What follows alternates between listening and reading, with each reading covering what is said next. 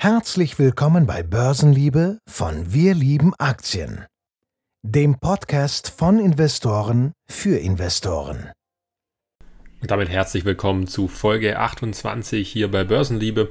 Mein Name ist Christian und ich mache heute wie immer den Podcast und zwar habe ich mir dieses Mal wieder ein Thema ausgesucht, das wohl sehr, sehr omnipräsent ist. Und zwar möchte ich die in ein bis zwei, ich glaube eher zwei, ja, zwei bis drei Wochen, wenn wir mal ehrlich sind, dauert es wahrscheinlich schon noch, ähm, bis die Big Techs die Earnings bringen. Und ja, ich denke, dass diese Earnings einen sehr, sehr großen Einfluss auf die allgemeine Marktlage haben werden.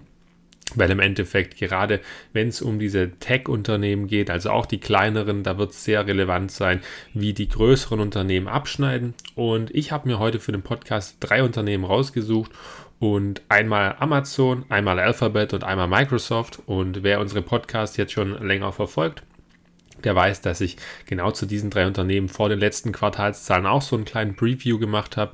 Und das Ganze möchte ich jetzt eben hier fortführen, um ähm, ja, da eine gewisse, ja, eine gewisse Regelmäßigkeit reinzubekommen und dass man das Ganze so einfach besser im Blick haben kann. Fangen wir aber erstmal noch kurz an mit der allgemeinen Lage an den Märkten. Ich denke, jeder von euch, der ein bisschen sich mit der Börse beschäftigt oder ja auch einfach die Märkte wahrscheinlich täglich verfolgt, der hat mitbekommen, dass wir derzeit enorm große Verfälle an den Börsen haben. Also Verfälle im Sinne von, dass die Kurse eigentlich fast branchenübergreifend zurückgehen. Natürlich gibt es auch ein paar Gewinner von dieser Zeit. Aber an sich haben wir deutlich mehr Verlierer, also auch bei den Indizes als Gewinner. Und ähm, hier muss man einfach sagen, dass verschiedene Faktoren eine große Rolle spielen. Zum einen natürlich die Zinspolitik, sprich genau das, was die Fed derzeit in den USA macht und was wahrscheinlich auch von der EZB ähm, erwartet wird. Ähm, sprich, das, erhöht, äh, das Erhöhen der Zinsen, das führt dazu, dass die Multiples, um es ganz kurz vereinfacht zu sagen, ähm, herabfallen bei den Unternehmen und damit auch die Kurse dementsprechend fallen. Zum anderen muss man aber auch sagen, dass durch die makroökonomischen Umstände, die wir sonst in der Welt haben, ähm, also Krieg, Rezession, Ängste, Inflation, in dem Zusammenhang auch Stagflation, ähm, man Angst hat, dass die Unternehmen nicht mehr wachsen oder sogar ähm, gegenläufig ähm, an Marge verlieren, an Umsatz verlieren. Und das Ganze führt natürlich dazu, ähm, dass die Kurse allgemein auf zwei, aus zwei Faktoren quasi fallen. Einmal eben da die Multiples heruntergehen, also sprich das KGV, wenn es vielleicht bei Unternehmen X im Normalfall bei 25 war, dann ist es jetzt vielleicht eher wieder bei 20 oder vielleicht sogar bei 15. Und ja, so viel quasi dazu. Und zum anderen, der andere Grund, warum wir fallen, sind natürlich ähm, die, die tendenziellen Rezensionsängste. Also, dass wir sagen, hey, das Unternehmen könnte jetzt zukünftig deutlich weniger Gewinn machen. Sowas sehen wir vielleicht gerade hauptsächlich im E-Commerce, bei Zalando, bei About You, bei Asos, ähm, die zum Teil ja auch eben schon die Umsatzwarnung herausgegeben haben. Ähm, und das spielt natürlich alles zusammen dafür, dass der Markt gegebenenfalls irrational handelt oder sogar vollkommen rational. Das ist natürlich immer Ansichtssache. Und damit wir jetzt sehr gut in diese kommenden Earnings reinkommen, möchte ich einfach mit genau diesen drei Big Techs starten, dass wir eben verstehen, wo könnte es Probleme geben, vor allem bei welchen Big Techs und was auch sehr spannend ist, wie sind denn jetzt die Prognosen für die kommenden Earnings an sich? Sind die Analysten da auch schon so negativ oder ähm, wird da immer noch was Positives erwartet? Und damit starten wir jetzt rein. Ich beginne hier mal bei dem Unternehmen, wo ich mir eigentlich mit Abstand am wenigsten Sorgen mache, und zwar mit Microsoft. Microsoft ist von diesen drei Unternehmen für mich das beständigste Unternehmen an sich, weil wenn man sich jetzt mal diese groben drei Kategorien von Microsoft anschaut, dann haben wir zum einen diese Productivity and Business Processes, also sprich, dass Microsoft eben Softwarelösungen verkauft, sowas wie teilweise CRM-Lösungen ähm, oder sonstige B2B-Softwares ähm, die Office-Software fällt da beispielsweise drunter, aber auch LinkedIn. Und LinkedIn beispielsweise, die wachsen noch relativ ordentlich mit so um die 30 Prozent pro Jahr. Da werde ich vermehrt drauf schauen, wie sich auch LinkedIn entwickelt. Ähm, für LinkedIn beispielsweise gibt es jetzt keine konkreten Schätzungen von Analysten. Ähm, es gibt jetzt auch, was ich gesehen habe, keine Schätzung von Microsoft, wie das für das ganze Jahr ausfällt. Aber ich würde trotzdem darauf bauen, dass dieses 30 Prozent Wachstum noch einigermaßen anhält. Je nachdem, wie schwer so eine Rezession wird, muss man da aber auch Abstriche von seiner Erwartung eben nehmen, weil äh, sollten jetzt beispielsweise wirklich mal eine lang anhaltende und sektorübergreifende Rezession eintreten, dann wird auch so ein Netzwerk wie LinkedIn an Einnahmen verlieren. LinkedIn hat ja hauptsächlich quasi Einnahmequellen aus der Werbung oder eben aus dem Hiring-Segment, also sprich aus der Anstellung von Mitarbeitern. So profitiert quasi LinkedIn. Das zweite Segment, was ungefähr gleich viel Umsatz macht, ist More Personal Computing. Hier setzt man eigentlich vor allem auf die Privatkunden, also gerade auf den Gaming-Markt und hier mit der Xbox ist man relativ gut aufgestellt. Und auch sonstige Segmente sind hier noch drunter abgedeckt, aber da möchte ich gar nicht weiter drauf eingehen, weil das ist für mich somit das unwichtigste Segment aus der Sicht von Microsoft, das mit Abstand spannendste ist natürlich die Cloud. Die kennt jeder von euch mit Microsoft Azure oder die sonstigen Dienste, die man über die, ja, über die Cloud-Software eben abrufen kann. Und die wächst eigentlich verhältnismäßig stark mit noch über 30 Prozent pro Jahr. Also ist noch das stärkst wachsende Segment und auch das mit profitabelste Segment von Microsoft.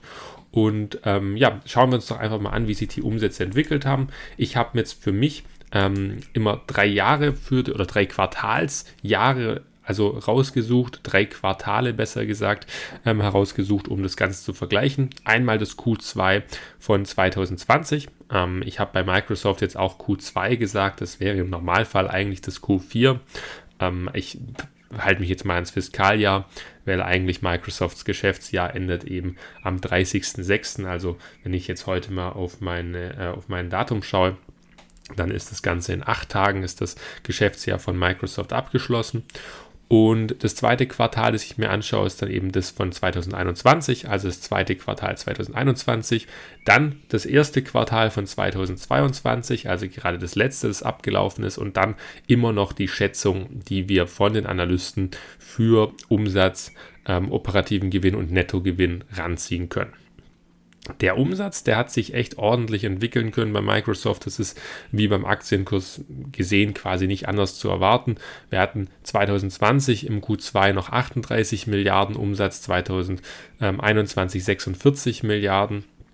Und im letzten Quartal 2022, also im Q1 2022, hat man 49 Milliarden Umsatz. Das heißt, wir sehen, Microsoft ist hier auf einem sehr, sehr guten Weg. Jetzt ist aber die Frage, wie sehen denn die Schätzungen aus fürs erste fürs nächste Quartal, nicht fürs erste, sondern fürs nächste Quartal. Und ähm, was ich sehr überraschend finde, die Analysten gehen immer noch davon aus, dass Microsoft auf 52,5 5 Milliarden US-Dollar anwachsen kann. Das ist im Vergleich zum Q2 21 wäre das ein Wachstum von 14 Prozent. Und das finde ich relativ sportlich, muss ich sagen, weil die Rahmenbedingungen für Microsoft, die sind nicht schlecht. Also die sind natürlich, haben die große Kunden. Das heißt, die, die viel Umsatz einbringen, die werden jetzt durch diese ähm, kommende Rezession wahrscheinlich noch relativ wenig beeinflusst werden. Das finde ich persönlich. Aber ich finde auch Microsoft hat einen relativ großen Privatkundenanteil. Ähm, sie profitieren eben auch vom Gaming-Markt und man muss, finde ich, schon ein bisschen vorsichtig sein. 14% ist für Microsoft jetzt nicht der krasseste Umsatzwachstum, ähm, das krasseste Umsatzwachstum. Ich finde es aber tatsächlich ein bisschen sportlich. Also mich würde alles positiv stimmen, was über 10% Wachstum ist. Ähm, das heißt, meine, meine Umsatzprognose an Microsoft ist relativ gering ähm, im Vergleich zu den Analysten, ähm, aber noch deutlich positiver als bei den anderen beiden Unternehmen, die wir jetzt gleich anschauen. Beim operativen Gewinn beispielsweise, da geht man noch von einem Wachstum von 11% pro Jahr aus. Das ist für mich auch noch relativ ordentlich. Man merkt zwar, dass dann Microsoft unprofitabler arbeiten soll als im Q2 21, ist aber für mich wenig überraschend. Der Nettogewinn soll noch langsamer wachsen mit 5%. Ist aber auch, finde ich, noch in Ordnung. Ähm, also wenn diese Analystenschätzungen so getroffen werden würden, dann finde ich, dass sich Microsoft noch relativ stark halten würde. Die Frage ist aber, wie vorsichtig kalkuliert man jetzt fürs Gesamtjahr? Microsoft hat ja vor ein paar Wochen schon eine Umsatz- und Gewinnwarnung herausgegeben aufgrund des starken US-Dollars, weil der starke US-Dollar, der quasi schädigt jetzt den Umsatz in den anderen Regionen der Welt, also in den anderen Regionen, in denen Microsoft tätig ist. Weil wenn sie es umrechnen in US-Dollar, dann machen sie auf einmal in den umliegenden Staaten oder in den anderen Ländern, in denen jetzt der US-Dollar nicht die Heimatwährung ist, deutlich weniger Umsatz ähm, auf dem Papier. Und das ist natürlich jetzt gerade dann für die Schätzung deutlich kontraproduktiv. Das heißt, hier gilt es auf jeden Fall noch darauf zu achten, wie sich der Umsatz entwickelt. Wenn man jetzt nur mal die Cloud anschaut, dann muss man einfach sagen, im Q2 2021 hat Microsoft 17,3 Milliarden US-Dollar an Umsatz generieren können. Im Q1 waren es jetzt 19 Milliarden ähm, US-Dollar, die sie generieren konnten. Und wenn man jetzt mal davon ausgeht, dass sie, sagen wir mal, um 30 Prozent noch wachsen können, ich bin ein bisschen skeptisch, ob sie wirklich 30% schaffen bei, ähm, bei der Intelligent Cloud. Dann würden sie auf so 22,5 Milliarden kommen. Ich würde mich tendenziell schon freuen, wenn sie es mit 25% Wachstum schaffen könnten. Warum würde ich mich freuen? Grundsätzlich, weil ich eben in Microsoft mit einer relativ großen Position investiert bin. An der Stelle nochmal eben der Disclaimer, alles meine Meinung ähm, bezüglich den Schätzungen. Ich bin ja da ein bisschen konservativer als die Analysten. Ähm, aber trotzdem finde ich, dass das Unternehmen sehr, sehr spannend und gut aufgestellt ist, gerade jetzt auch für so eine Marktphase. Ähm, nur das mal so, gerade weil ich gesagt habe, dass ich noch investiert bin oder sehr groß investiert bin. Und ja, ähm, so viel eben dazu. Zu den anderen Businesses, da bin ich gar nicht so gespannt drauf, wie sich die entwickeln. Ich hoffe einfach, dass langfristig die Cloud-Umsätze so um die ja, 45 Prozent einnehmen. Also ich hoffe persönlich, dass eben die Cloud-Umsätze ähm, 2024, 2025 schon an die 40 Prozent insgesamt einnehmen und das dann die Tendenz leicht steigert. Es kommt aber eben darauf an, wie sich auch die anderen Umsatzsparten entwickeln.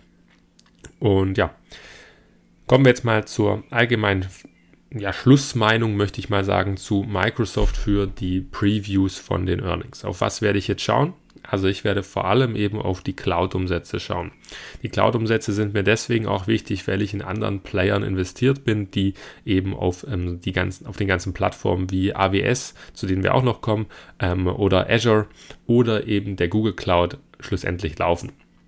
Das heißt, wenn es der Google Cloud gut geht oder Microsoft mit Azure gut geht und natürlich das gleiche gilt auch für Amazon mit AWS, dann ist es relativ wahrscheinlich, dass auch Unternehmen wie Datadog, wie Splunk, ähm, ich weiß nicht, Okta bin ich mir nicht sicher, ob die jetzt auch drauf laufen auf diesen Cloud-Plattformen, aber diese ganzen Player, die eben auch auf Cloud laufen.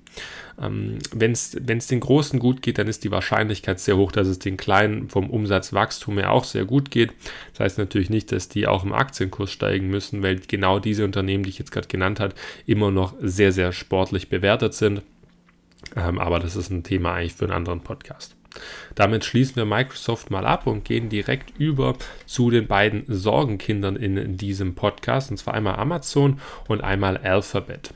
Machen wir direkt weiter mit Alphabet und ich denke, Alphabet, ja, hat es wahrscheinlich relativ schwer in diesem Quartal. 2020 und 2021 waren ja verhältnismäßig gute Jahre, beziehungsweise 2020 war nochmal relativ schwer, aber 2021 auf 2020 ist von der Steigerungsrate her enorm gewesen. Nur um euch mal den Umsatz klar zu machen, 2020 im Q2 hatten wir 38 Milliarden Umsatz. Das klingt erstmal unfassbar viel, aber im gleichen Quartal in 2021 hatten wir 61,88 Milliarden US-Dollar. Das ist ein Wachstum sondersgleichen und das Ganze zieht sich durch den Bruttogewinn, das zieht sich durch die Bruttomarge. Ähm, das ist recht, echt richtig heftig. Wenn man sich mal anschaut, der Bruttogewinn lag 2021 in dem Quartal bei über 35,6 Milliarden. Das ist eine Marge von 58 Prozent. Ähm, zugegeben, die war auch 2020 relativ beeindruckend mit 52 Prozent. Also gerade für das, dass man eigentlich im Umsatz nicht äh, starke Rückgänge hatte, aber doch im Umsatz noch deutlich hinter 2021 war hatte man hier schon ähm, immer noch ähm, stabile Margen erzielen können. Beim Nettogewinn musste man äh, stärkere Einbußen machen, aber das war jetzt ähm, nicht wirklich der Rede wert. 2021 hat man aber auch mit das Top gehabt in den derzeitigen Wachstumsraten. Ähm, da war das Search-Business sehr stark, YouTube Ads war relativ äh, gut ausgeprägt und auch die Google Cloud, die war hervorragend mit über 40% Wachstum im Vergleich zu Azure und ähm, AWS ist das also noch sehr, sehr schnell. Man muss aber sagen, dass die Google Cloud auch viel, viel kleiner ist. Und ähm, wenn man sich mal die ersten Quartalszahlen von 2022 angeschaut hat, musste man aber relativ enttäuscht auf die blicken, was die Wachstumsraten anging, weil da hatten wir ja noch relativ wenig Rezensionsängste. Wir hatten relativ wenig ähm, geopolitische Risiken bzw. Konflikte. Also doch, natürlich hatten wir im Februar diesen Ukraine-Krieg, ähm, der gestartet ist, aber wir hatten davor auch quasi zwei Monate fast komplett, die ohne solche Risiken vonstatten gegangen sind. Das heißt, der Effekt in den Quartalszahlen ist so maximal ein Monat ähm, in den Q1-Zahlen und dementsprechend sollte der Effekt hier noch nicht sonderlich groß sein. Man muss aber sagen, dass tatsächlich die Schätzungen trotzdem wie bei Microsoft auch bei 14% Wachstum sind. Ähm, also im Vergleich zu den Q2-Zahlen von 2021 wird hier 14% Wachstum prognostiziert und ich muss ehrlich sein, ich mag Google sehr und ich habe sie auch im Depot, ähm, gleich wie Microsoft. Aber ich sehe das nicht so. Also ich würde mich schon freuen, tendenziell, wenn ich so 6 bis 8 Prozent Wachstum hätte. Ähm, das ist, wäre für mich schon wirklich ein sehr, sehr, sehr, sehr guter Wert, ähm, weil man muss sich fragen, wo macht Alphabet Geld? Sie machen den Hauptteil des Umsatzes mit Werbung, sowohl auf Google Search als auch durch YouTube Ads. Sie haben noch einen kleinen Teil durch Clouds ähm, und noch einen kleinen Teil durch die Subscriptions, also gerade sowas wie YouTube die YouTube-Subscriptions, also die Google Other, Other ist es quasi ausgewiesen oder beziehungsweise unter anderem in Google Other drin, ähm, muss man also eigentlich immer zusammenrechnen mit YouTube Ads und schauen, wie sich diese beiden ähm, Märkte zusammen entwickeln. Und ähm, hier muss man sehen, dass Google Other relativ solide wächst noch und YouTube nicht stagniert, aber im Vergleich zu den Wachstumsraten, die man zuvor hatte, schon deutlich langsamer wächst. Und bei YouTube kann ich mir schon vorstellen, dass wir sogar tendenziell ein bisschen rückläufig sind, äh, was die Wachstumsraten angeht. Ähm, zum einen bin ich ein begeisterter YouTube schaue. Also ich schaue sehr, sehr viel YouTube-Videos, gerade auch aus informativen Zwecken, weil ich finde, dass es sehr gute Content-Creators gibt, die ähm, komplexe Sachverhalte von Unternehmen auch sehr gut darstellen. Und was mir da auffällt, ist, dass vor jedem Video inzwischen zwei oder drei Werbeanzeigen kommen, bis man überhaupt überspringen kann, wenn man jetzt nicht die Subscription von YouTube hat. Und ähm, das sehe ich jetzt, habe ich erst positiv gesehen, weil ich dachte, okay, dadurch kann YouTube jetzt mehr Geld einnehmen. Das Problem ist aber, gerade im Q1 dachte ich das und da hat sich das als komplett falsch betitelt. Das heißt, YouTube wird entweder vollkommen unattraktiv für den Werbemarkt ähm, oder man kann deutlich weniger pro Ad nehmen. Ich tendiere tendenziell zu letzterem. Und ähm, dementsprechend denke ich auch, dass jetzt gerade, wenn die Rezension kommt, dass viele Firmen weniger ausgeben werden für die Ads, dass dementsprechend die Ads günstiger werden, weil die Nachfrage geringer ist. Und darum kann ich mir eben auch vorstellen, dass YouTube jetzt tatsächlich mh, hm, nicht steigert, sondern stagniert oder vielleicht sogar leicht rückläufig ist. Dagegen muss man aber eben schauen, wie sich die Ads entwickeln, äh, nicht die Ads, sondern die Subscriptions entwickeln, also Google Other. Und da bin ich mal gespannt, ob sie es geschafft haben, dieses Segment ähm, zu steigern. Wenn das passiert, dann wäre ich eigentlich relativ zufrieden, muss ich sagen, ähm, weil das wäre dann relativ krisenresistent. Und das ist genau das, was eben die Abo-Modelle auch zeigen sollen. Wenn wir das schaffen sollten, ähm, dann, dann würde ich noch einen zweiten Blick auf die Cloud-Sparte werfen. Die Cloud-Sparte sollte im besten Fall noch so 30% wachsen. Ich sehe aber tendenziell Schwierigkeiten, dass das tatsächlich passiert. Warum sehe ich jetzt bei Google oder Alphabet hier Probleme und bei Microsoft habe ich die nicht so gesehen? Da muss man unterscheiden, wer die Kunden sind. Von Alphabet sind die Kunden in der Cloud-Sparte vor allem eben die Mittelständler. Gerade die nicht gerade, riesigen Unternehmen. Und dementsprechend hat Microsoft, wenn ich sage, dass Alphabet die mittleren Kunden hat, die wohl eher größeren Kunden. Dadurch hat Azure auch deutlich mehr Umsatz als die Google Cloud. Und dadurch muss man unterscheiden, wer spart wohl zuerst. Und ich denke, dass die Mittelständler vor den großen Konzernen sparen werden. Das heißt, ich traue Google auch zu, dass sie es nicht geschafft haben, extrem stark zu wachsen. Ähm, würde ich natürlich mir wünschen, dass sie es schaffen, aber ich kann mir auch vorstellen, dass die Überraschung negativ ausfällt.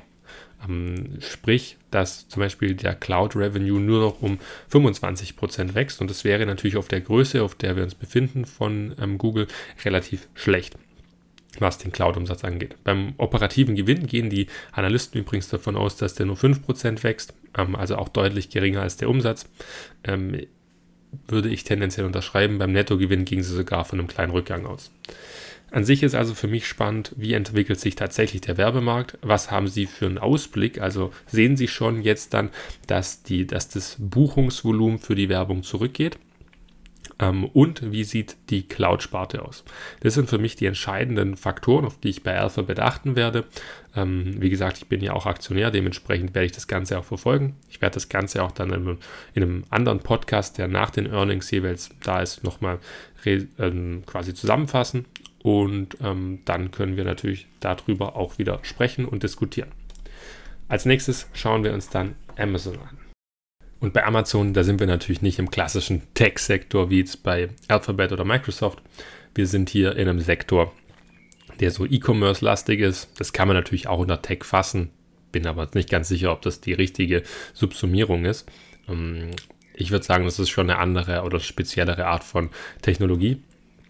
Aber natürlich haben wir auch sowas wie AWS oder die Subscription Services oder das Advertising von Amazon.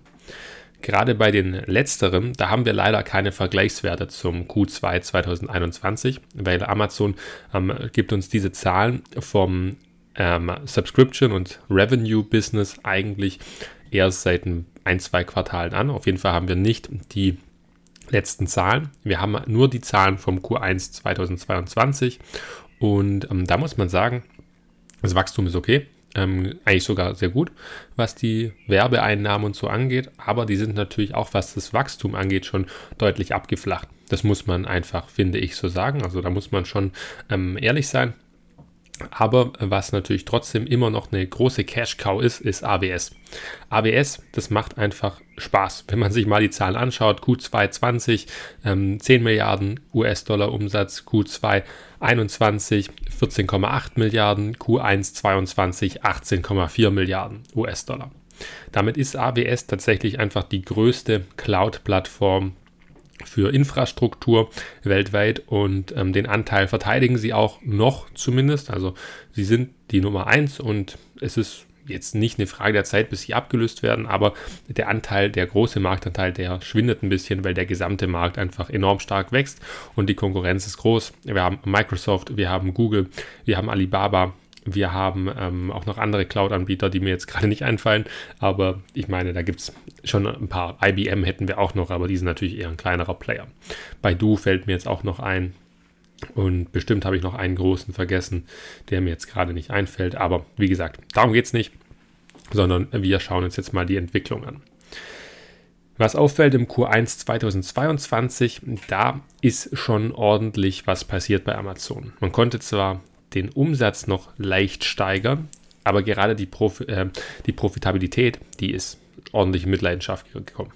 Der operative Gewinn, der war im Q1 noch bei 3,6 Milliarden. Hätte mich fast versprochen, aber ähm, habe ich dann zum Glück nicht.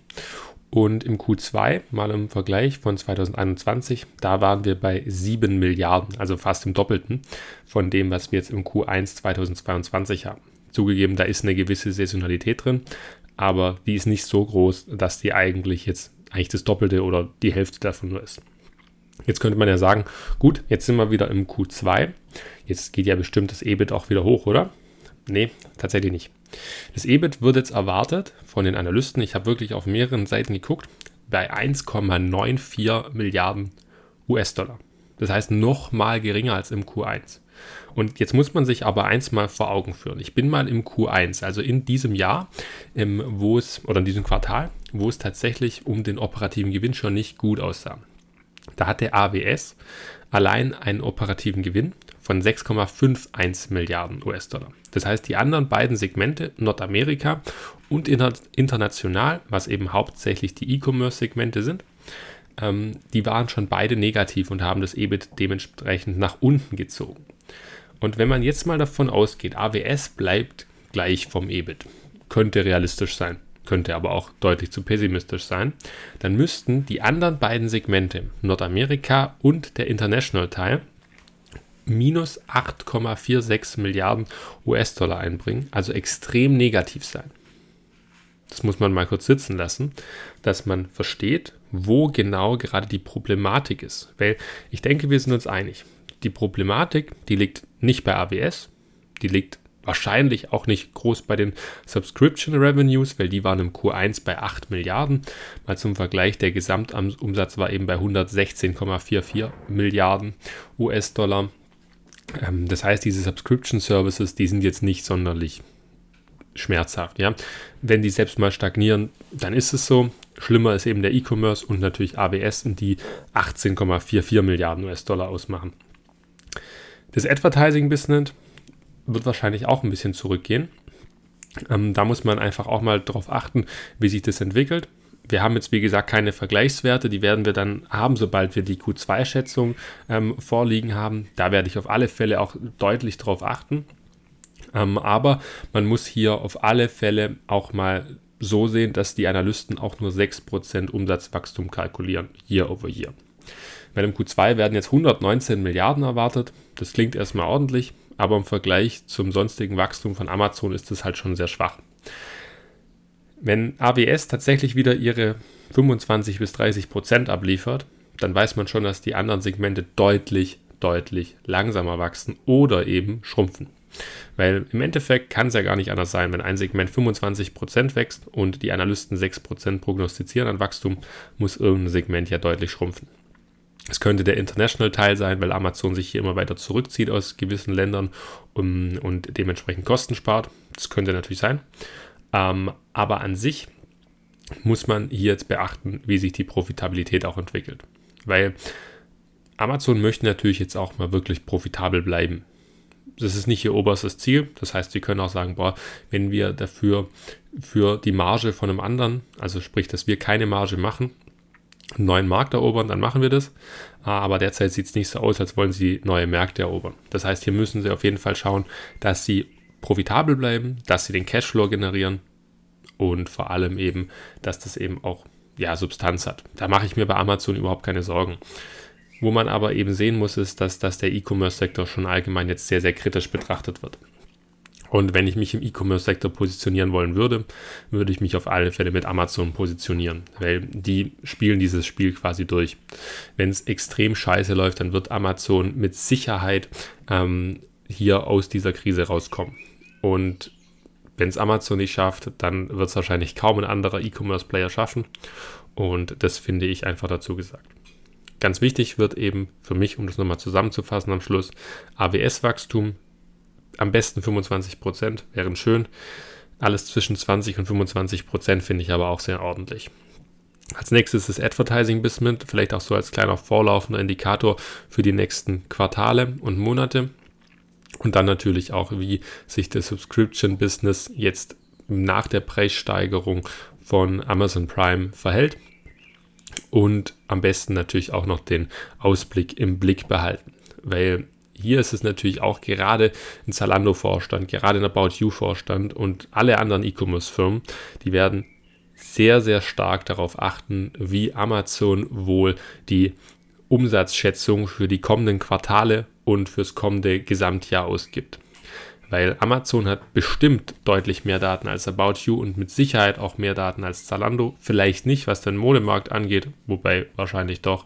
Aber ähm, Im Endeffekt haben sie einfach mehr Daten von der Gesamtbevölkerung, von den Kunden weltweit und können dann bestimmt eine bessere Gesamtstimmung einfangen. Und darauf wird bestimmt mit, großer, mit großem Auge auf diese Schätzung eben viel Wert gelegt. Das war's von meiner Seite zu diesem Thema. Ähm, ja, da sind wir fertig und können dann mal ganz beruhigt in die neue Earnings Session von diesen drei Unternehmen reingehen. Wie gesagt, zwei bis drei Wochen, dann sollte es soweit sein. Und dann melden wir uns natürlich, oder melde ich mich natürlich wieder hier im Podcast, vielleicht auch mit einem Gast. Und dann schauen wir uns mal an, wie sich diese ganzen Sachen denn so geschlagen haben. Wie gesagt, ich gebe Amazon, ja, schwierig, ob 6% wirklich okay sind. Ich würde es nicht tendenziell viel, viel drunter gehen, also vielleicht 4%, vielleicht 5%. Das wird sich dann zeigen. Aber ich bin, wie gesagt, bei Google ein bisschen skeptischer, was die Schätzung angeht. Bei Microsoft zu so 10% Wachstum fände ich voll, vollkommen realistisch und gut. Ähm, natürlich auch gerne mehr, aber ich persönlich glaube, dass wir uns in einem kleineren Bereich als die Analystenschätzung einpendeln. Und damit jetzt eben, wie gesagt, fertig von mir. Ähm, ich wünsche noch einen wunderschönen Resttag. Mach's gut. Wir hören uns. Ciao, ciao.